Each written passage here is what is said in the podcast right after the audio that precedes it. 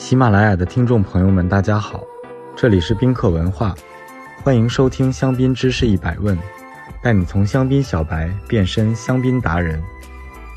接着上节音频的内容，我们继续聊一聊另外五家香槟区历史上最悠久的十个香槟酒庄。一七七二年，Champagne Veuve Clicquot，菲利普·凯歌 （Philippe Clicquot） 是一位银行家兼纺织商人，在 Bouzy 和 v e r z e n e 拥有自己的葡萄园。一七七二年，菲利普开始出售自己的葡萄酒。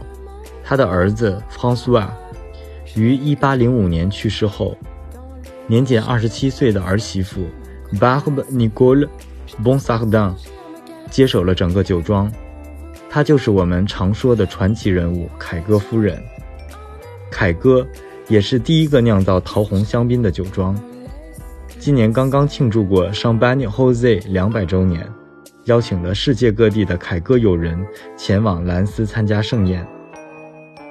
一七八五年 h e a d s i c k h e a d s i c k 是白雪香槟 Biber h e a d s i c k 查理香槟 Charles h e a d s i c k 和 h e a d s i c k Monopole 的前身，由 Florence Louis h e a d s i c k 于一七八五年创立。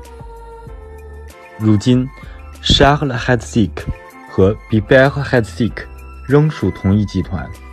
而 h e a d s i c k Monopole 则属于 Franken 集团。一七九八年，Champagne Jacqueson。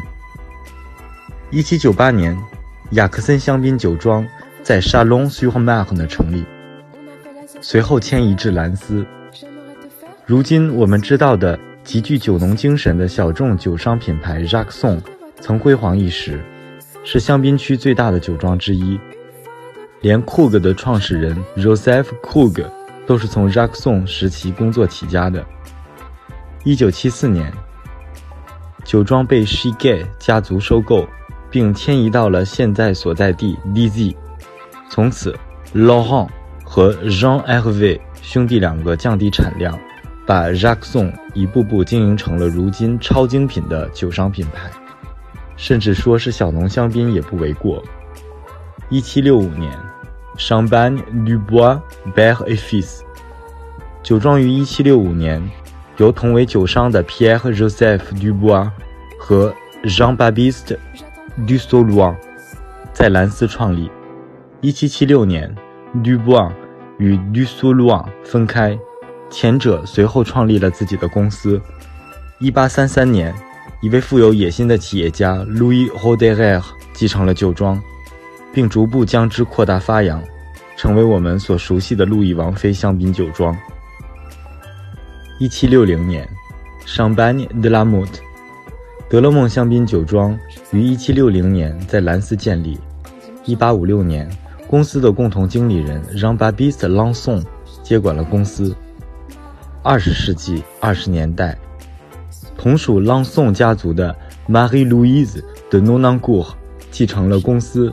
并将公司迁移到了现所在地 Le Mesnil-sur-Oger。